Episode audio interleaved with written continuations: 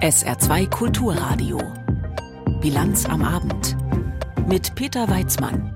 Die Kindergrundsicherung ist auf dem Weg. Dafür geht die Ampeldebatte in Sachen Migrationspolitik weiter. Beides gleich Themen bei uns. Außerdem sprechen wir heute Abend unter anderem über den Apothekerprotest heute, den es ja auch im Saarland gegeben hat. Herzlich willkommen.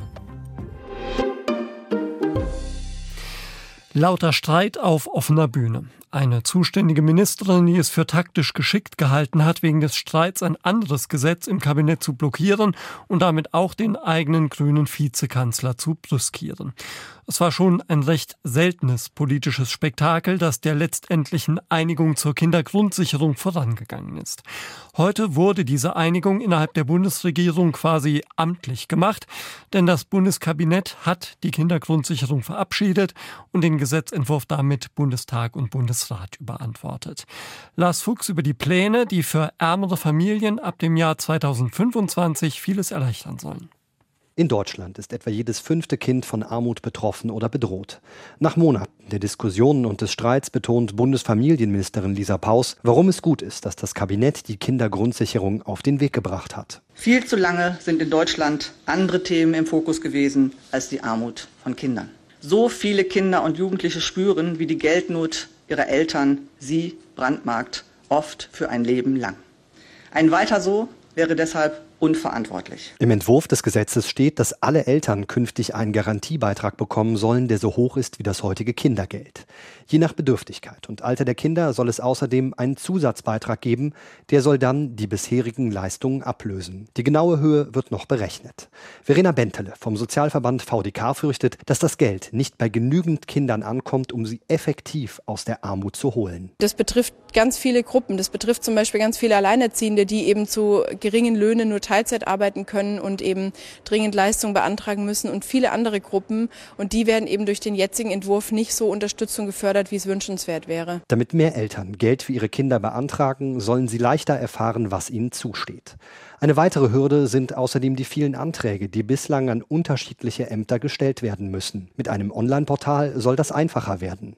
Familienministerin Lisa Paus möchte erreichen, dass dann mindestens acht von zehn Eltern einen Antrag stellen. Ob das klappt? Verena Bentele ist skeptisch. Und das sehe ich wirklich als ein Grundthema, dass zum Beispiel Sonder- und Mehrbedarfe weiterhin beim Jobcenter beantragt werden müssen, dass eben der Garantiebetrag von der Familienkasse kommt, Bildungs- und Teilerbeleistung von der Kommune.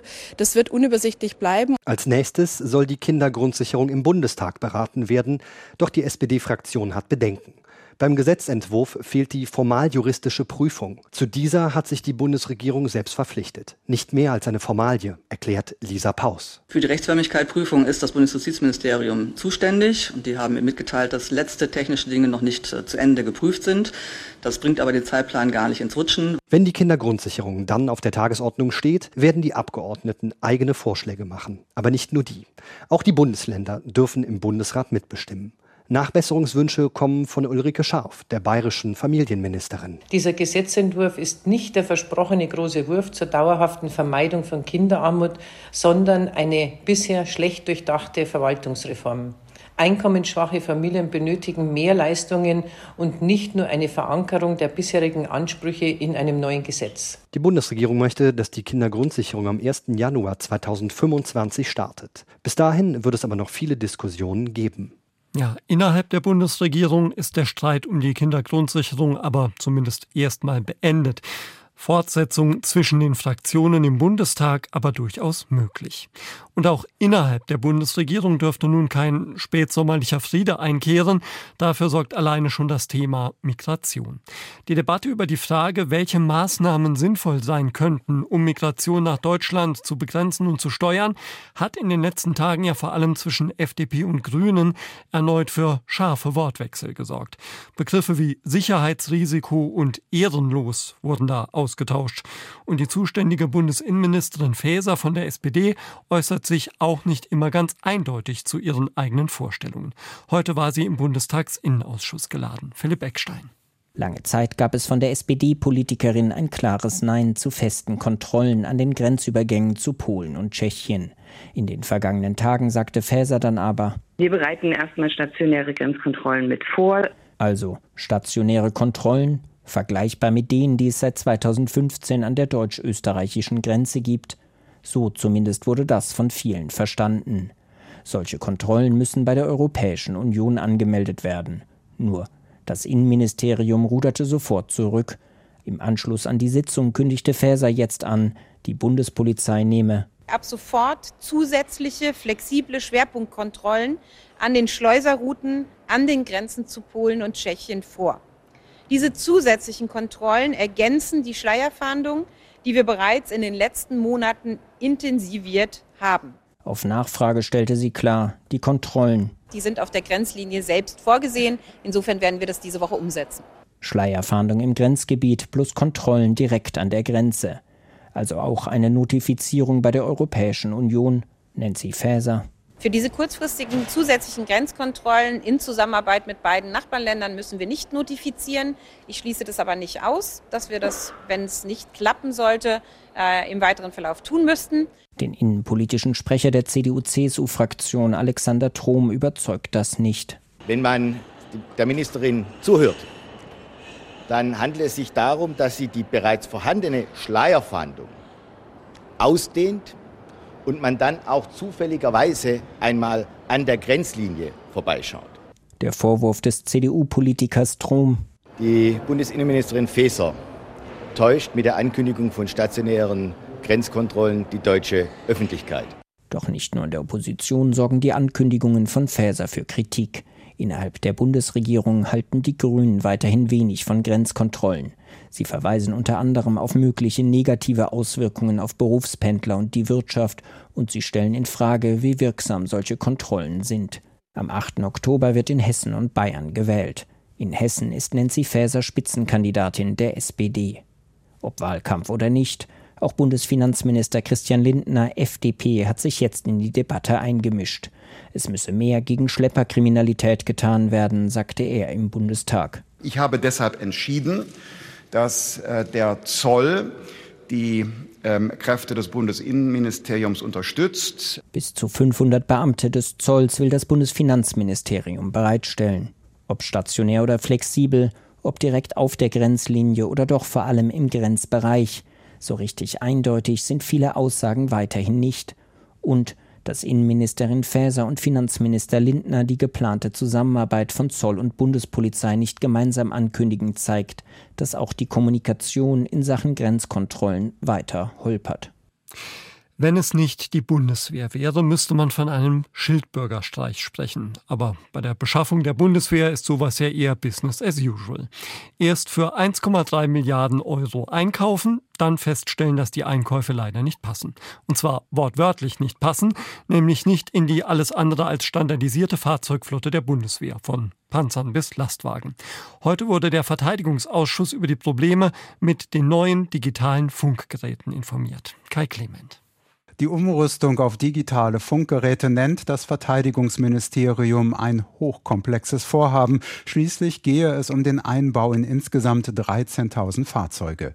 Diese Komplexität sei so wörtlich sowohl auf Industrie- als auch auf Amtsseite unterschätzt worden. So heißt es in einem Papier, das dem ARD Hauptstadtstudio vorliegt. Wie es nun weitergehen soll, darüber hat heute der Verteidigungsausschuss beraten und ist von den Antworten nicht überzeugt. Das ist der sicherheitspolitischen Lage nicht äh, angemessen, sagt CDU-Verteidigungspolitiker Henning Otte und auch Grünen-Politikerin Sarah Nanni ist unzufrieden. Der Ärger ist schon ganz groß. Das Problem ist nicht unlösbar, aber mir gefällt überhaupt nicht die Informationspolitik hier vom BMVG also dem Verteidigungsministerium. Ich sehe auf jeden Fall, dass ähm, Teile des Hauses noch nicht ganz verstanden haben, was Zeitenwende bedeutet. Tempo nämlich zuverlässige Planung, Abstimmung. Stattdessen rechnet das Ministerium jetzt mit einer Verzögerung von einem Jahr. Damit gerät auch Verteidigungsminister Boris Pistorius von der SPD in den Blick, der sich, anders als seine Vorgängerin, den Ruf eines Machers erworben hat, eines Politikers der klaren Worte. Doch in diesem Fall hat er die Kritik am Funkgerätedilemma noch am Montag zurückgewiesen. Es verrottet überhaupt nichts. Man wundert sich manchmal über manche Interpretationen. Gestern dann klingt Pistorius ganz anders. Das wird sich aufklären in den nächsten Wochen und Monaten. Ich bin darüber einigermaßen verärgert. Amtsvorgängerin Christine Lamprecht habe die digitalen Funkgeräte bestellt, betont Pistorius. Er sei davon ausgegangen, dass man sich vor, spätestens aber mit der Bestellung überlegt, wie die denn eingebaut werden könnten. Man kläre jetzt, warum das nicht passiert sei. Das könnte bedeuten, dass der Minister in den rund acht Monaten seiner Amtszeit nichts von den Problemen erfahren hat. Das aber würde ein schlechtes Bild auf die Kommunikation im Beschaffungsamt und Verteidigungsministerium werfen. Oder aber, dass Pistorius eventuelle Hinweise als nicht so gravierend eingestuft hat. CDU-Politiker Otte irritiert das eine wie das andere. Zumindest hätte der Bundesminister der Verteidigung äh, früher einmal nachfragen müssen, Augen zu und durch, es wird schon gut gehen, ist keine Devise bei dieser sicherheitspolitischen Lage. Zumal man der NATO zugesagt hat, bis übernächstes Jahr eine voll einsatzbereite Division bereitzustellen. Außerdem hätten sowohl der Verteidigungs- als auch der Haushaltsausschuss auf die Probleme mit den digitalen Funkgeräten hingewiesen. Dies ist abgetan worden. Äh, das wird schon alles äh, passen. Äh, jetzt stellen wir fest, dass äh, sehr spät der Minister sich sehr verärgert äh, zeigt und auf seine Vorgängerin verweist. Deshalb will die Union, dass Verteidigungsminister Pistorius sich nun selbst erklärt, und zwar in der kommenden Ausschusssitzung Anfang Oktober dass sich die Deutschen auch 33 Jahre nach der Wiedervereinigung noch irgendwie fremd sind in Ost und West, das lässt sich schon daran erkennen, dass noch immer sehr viel über Ost und West geredet und auch mancher Bestseller darüber geschrieben wird. Und es lässt sich an Umfragen ablesen. Nur 37 Prozent der Deutschen finden, dass die Menschen in Ost und West weitgehend zu einem Volk zusammengewachsen sind, so das Ergebnis einer Forsa-Umfrage für den Stern. Heute hat der Ostbeauftragte der Bundesregierung Carsten Schneider seinen Jahresbericht zur deutschen Einheit vorgelegt. Dietrich Karl Mäuser. Der vorgelegte Bericht über die deutsche Einheit legt einen Schwerpunkt auf die Lebens- und Entwicklungsbedingungen in Stadt und Land, in Ost und West. Hervorgehoben wird, dass der Osten traditionell über weniger urbane Zentren verfügt und in ländlichen Regionen eine geringere Bevölkerungsdichte aufweist als der Westen Deutschlands, mit entsprechenden Unterschieden. Es gibt äh, ganz fortschrittliche Bereiche, es gibt boomende Regionen, es gibt auch Regionen äh, so im kleinstädtischen Bereich, äh, wo wir Problemlagen haben, die wir auch politisch adressieren. Aber im Grunde nach gibt es den Osten an sich nicht, weil es äh, ist vielfältig. In dem Bericht heißt es, strukturelle Unterschiede zwischen Ost und West konnten abgebaut werden, teilweise sind sie auch verschwunden. Problematisch für den Osten ist nach wie vor, dass viele Menschen bis in die 2000er Jahre ihre Heimat verlassen haben, zum Beispiel wegen der schlechten Arbeitsmarktlage. Mancherorts fehlt eine ganze Generation, sagt der Ostbeauftragte. Es hat emotional für die Eltern natürlich ein Problem, wenn die jetzt 70 kennen viele, Freundeskreis etc., 70, 80 sind und die Kinder sind nicht da. Ähm, und zum anderen, es, sind, es fehlen Arbeitskräfte und nicht nur Facharbeitskräfte, sondern Arbeitskräfte. Und dementsprechend ist die Integration und die Zuwanderung äh, und aber auch Rückwanderung nach äh, Ostdeutschland der zentrale Faktor um zu wirtschaftlicher Prosperität auch in der Zukunft noch zu kommen. Kritisch wird angemerkt, dass der Anteil ostdeutscher Führungskräfte zwar angestiegen ist, aber weiterhin deutlich unter dem Bevölkerungsanteil der Ostdeutschen von rund 20 Prozent liegt. Schneider sieht das als eine Ursache für politische Einstellungen im Osten. Wenn man das Gefühl hat, dass das ein, also quasi nicht repräsentiert ist, auch der Lebenserfahrung der politischen Einstellung auch, die sich in Teilen ja auch ändert, weil das, das Land ja auch sehr unterschiedlich und sehr divers ist, dann ist das ein Repräsentationsdefizit. Eine Kluft zwischen Ost und West besteht weiterhin bei der Wirtschaftskraft und den Löhnen. Das Bruttoinlandsprodukt je Einwohner im Osten lag letztes Jahr bei 79 Prozent des Westwertes, der Durchschnittslohn bei 86 Prozent des Westniveaus. Grundsätzlich 33 Jahre nach der deutschen Wiedervereinigung haben sich Wirtschaftskraft, Löhne und auch die Lebensverhältnisse stark angenähert. Dennoch sieht die Bundesregierung weiteren Handlungsbedarf, um das Zusammenwachsen zu fördern. Sie hören die Bilanz am Abend auf SA2 Kulturradio. Die Apotheker sind sauer auf den Gesundheitsminister und haben heute Nachmittag die Apotheken zugesperrt. Mehr dazu gleich bei uns. Jetzt gibt's erstmal weiteres Wichtiges vom Tage mit Tanja Philipp Moser.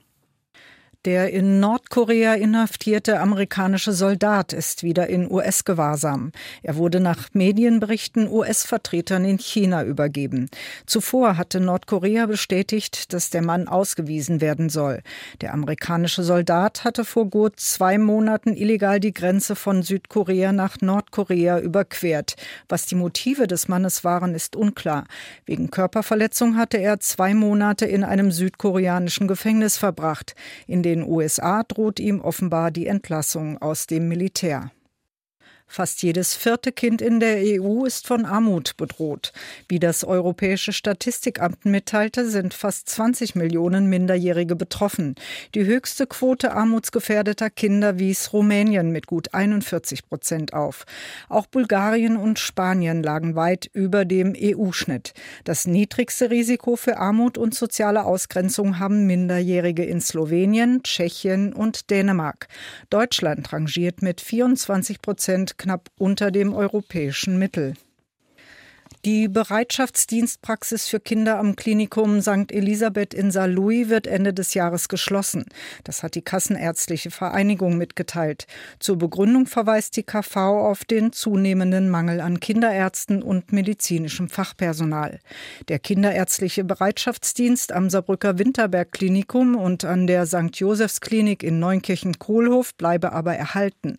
Zuvor hatte die Kassenärztliche Vereinigung bereits mitgeteilt, dass bei der Termin-Servicestelle der saarländischen Kassenärzte die Nachfrage nach Kinderarztterminen dramatisch gestiegen ist. So habe sich die Zahl seit dem vergangenen Jahr mehr als verfünfzehnfacht. Die Gründe sind laut KV unklar. Möglicherweise müssten inzwischen mehr Kinder versorgt werden. Eventuell seien aber auch die Planungsbezirke nicht optimal zugeschnitten. Wenn Sie heute Nachmittag zwischen 13 und 16 Uhr in die Apotheke wollten und nicht ohnehin davon ausgehen mussten, dass die Mittwochnachmittags um die Zeit zu hat, dann haben Sie sehr wahrscheinlich eine unliebsame Überraschung erlebt. Denn die allermeisten Türen waren zu. Das Zeitfenster dieses erneuten Protests der Apotheken war bewusst gewählt, denn da war die Rede von Bundesgesundheitsminister Lauterbach beim Deutschen Apothekertag erwartet worden. Und mit Lauterbach liegt die deutsche Apothekerschaft ja in einem Dauerstreit über die Honorierung und die Bedingungen für ihre Arbeit. Birgit Eger. Die Stimmung ist aufgeheizt beim Deutschen Apothekertag. Etwa 70.000 Apotheker und Apothekerinnen vertritt der Verband und die Mitglieder sind größtenteils schlecht gestimmt. Das hat eine Verbandsumfrage festgestellt. Demnach leidet die Branche unter Fachkräftemangel und unter gestiegenen Kosten durch die hohe Inflation, Lohnerhöhungen und hohe Energiepreise. Und natürlich machen den Apothekern und Apothekerinnen auch die Lieferschwierigkeiten mehr Arbeit. Die Suche nach einem Ersatzmedikament ist oft zeitaufwendig und bürokratisch. Und deshalb fordern die Apotheker eine Honorarerhöhung. In seiner Videorede zum Apothekertag schlägt Gesundheitsminister Karl Lauterbach unter anderem vor, dass Apotheken in Zukunft auch online beraten dürfen. Der Vorteil, nicht in jeder Filiale muss ein approbierter Apotheker eine Apothekerin vor Ort sein. Auf diese Weise könnten ländliche Regionen besser versorgt werden. Der Apothekerverband lehnt den Vorschlag ab. Filialen mit weniger Kompetenzen würden das System zerstören, beschwört Verbandspräsidentin Gabriele Regina Overwiening. Eine solche Umstrukturierung könne langfristig die Versorgung der Menschen gefährden. Einige der Streitpunkte könnten vielleicht schon Mitte Oktober ausgeräumt werden, wenn sich Verbandsvertreter und der Gesundheitsminister in Berlin wieder treffen. So viel also vom Streit auf dem Düsseldorfer Apothekertag. Bei uns im Saarland wollten sich nach Auskunft des Apothekervereins heute geschätzt 90 Prozent aller Apotheken an der Protestschließung beteiligen.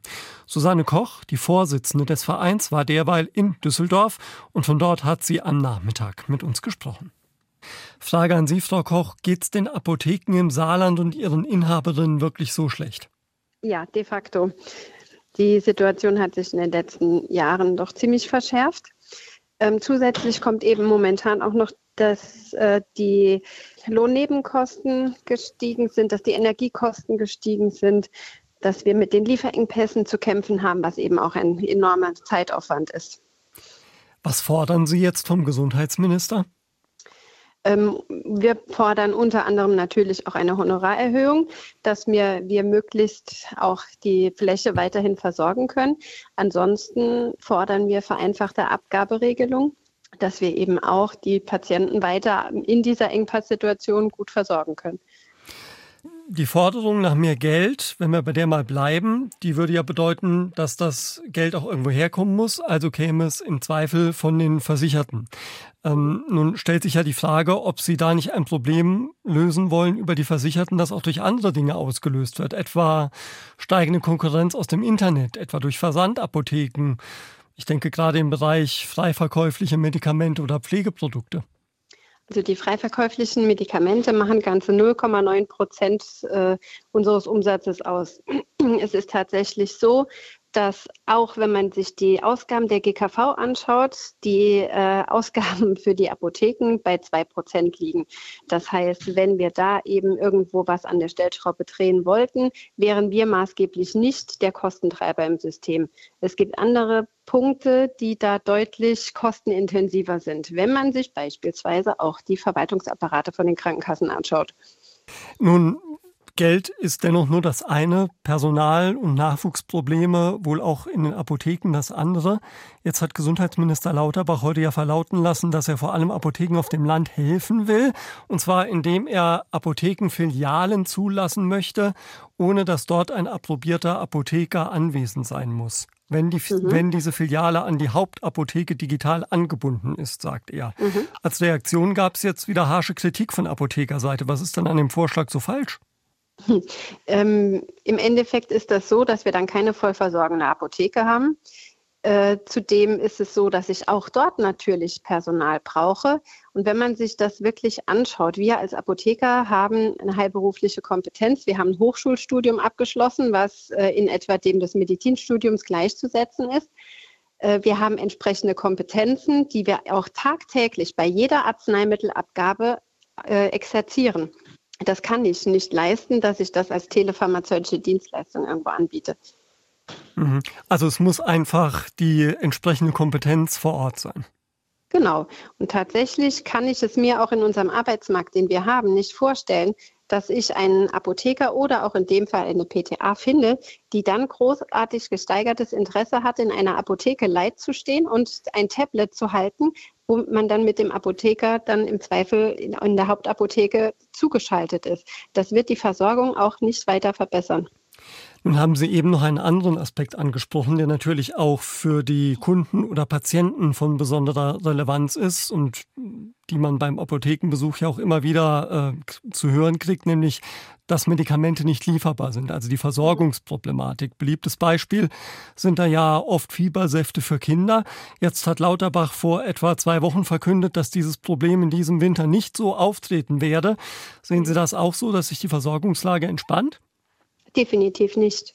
Ähm, er hat jetzt in unserem Gespräch, was wir mit ihm hatten, äh, auch durchblicken lassen, dass ihm das schon auch bewusst ist, dass wir dieses Problem nicht in den nächsten Jahren lösen können, ähm, dass es auch entsprechende Zeit braucht, bis wir wieder Industrie hier vor Ort angesiedelt und etabliert haben. Natürlich ist es dann auch so, dass äh, wir diese Zeit dann irgendwie mit überbrücken müssen. Er hat uns dann in dem Rahmen auch zugesichert, dass es da wieder vereinfachte Möglichkeiten in der Apotheke geben soll, dass wir handlungsfähiger sind, dass wir vereinfacht austauschen können. Es ist aber tatsächlich auch so, dass momentan in meinen Apotheken ähm, wir im Schnitt um die 500 bis 600 eigentliche Lagerartikel nicht beikriegen. Mhm. Und da sprechen wir über Dinge wie Fiebersäfte oder sprechen wir auch über absolut existenziell lebenserhaltende Dinge wie Krebsmedikamente? Das auch. Also wir reden momentan quasi über alles. Ähm, Im Schnitt ist es bei jedem zweiten Rezept, was mir ein Versicherter überreicht, so, dass wir irgendwo etwas austauschen müssen, weil es keine Liefermöglichkeiten gibt. Wir haben Probleme bei den Fiebersäften, ja, nach wie vor, bei Antibiotika, aber nicht nur für Kinder, sondern auch für Erwachsene, bei Herzpräparaten, bei äh, onkologischen Präparaten oder auch bei beispielsweise äh, Cholesterinsenkern. Es ist quer durch die Bank alles. Sagt Susanne Koch, die Vorsitzende des Saarländischen Apothekervereins. Wenn der Putz von den Wänden kommt, der Kanal leckt oder es im Klassenzimmer zieht wie Hechtsuppe, dann kann man die finanzielle Lage der Städte und Gemeinden sehr direkt quasi am eigenen Leib erfahren.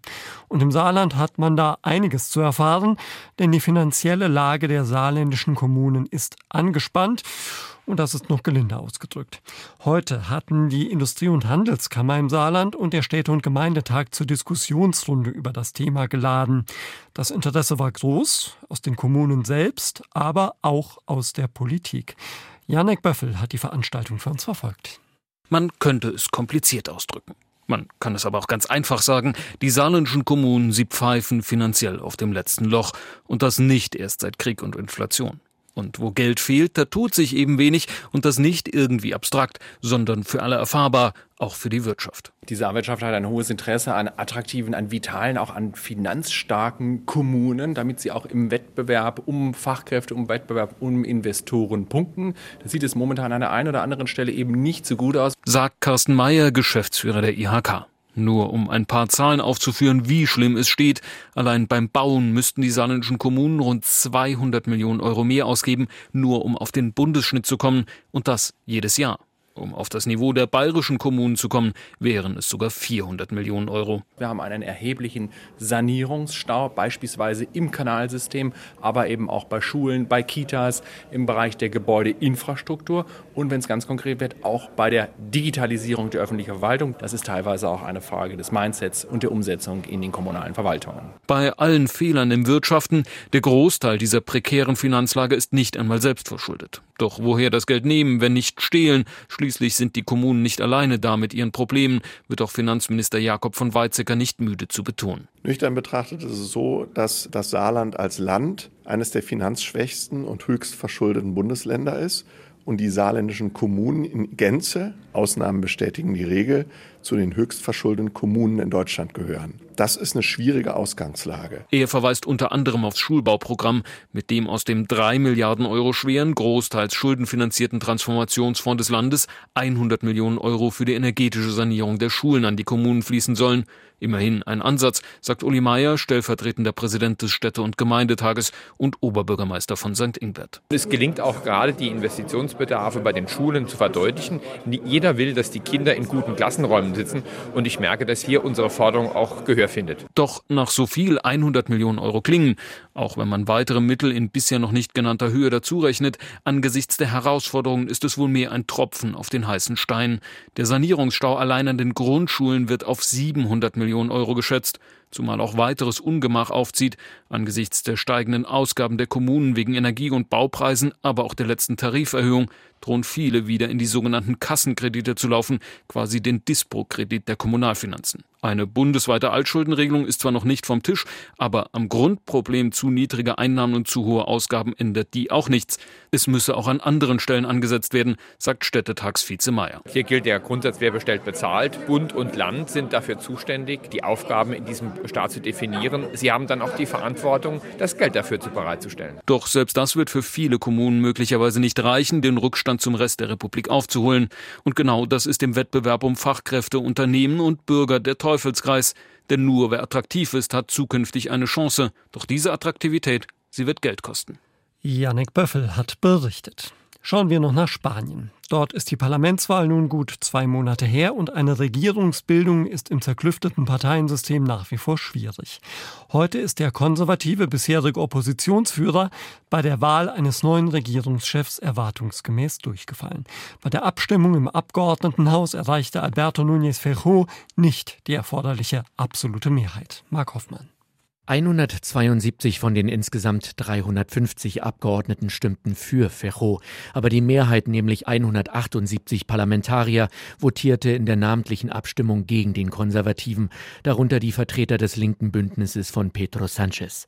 Unterstützung erhielt Ferro von allen Abgeordneten der ultrarechten Partei Vox, außerdem jeweils eine Stimme von den Regionalparteien Coalición Canaria und Unión del Pueblo Navarra. Die Konservativen hatten in den vergangenen Wochen gehofft, auch aus der Fraktion von PNV, den baskischen Nationalisten, Stimmen zu bekommen. Deren Vorsitzender lehnte dies aber am Vormittag erneut ab. Fraktionschef Aitor Esteban sagte, eine spanische Regierung mit Beteiligung der Ultrarechten von Vox wäre ein verheerendes Signal.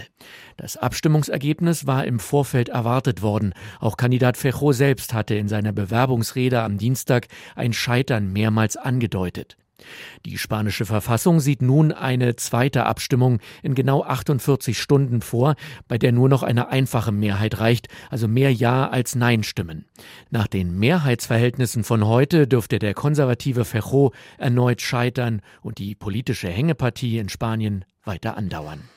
Das Wetter im Saarland ist derzeit noch sonnig. In der Nacht ziehen mehr Wolken auf. Es bleibt aber trocken. Die Tiefstwerte liegen bei 15 bis 8 Grad in der Nacht. Morgen am Donnerstag zunächst sonnig. Im Laufe des Nachmittags werden die Schleierwolken dichter. Es bleibt aber trocken. Höchstwerte morgen 21 bis 25 Grad und am Freitag zunächst Sonne, am Nachmittag dichtere Wolken, aufkommende Regenschauer und maximal 22 bis 26 Grad. Das war sie, die Bilanz am Abend mit Peter Weizmann. Haben Sie jetzt einen schönen Abend. Tschüss.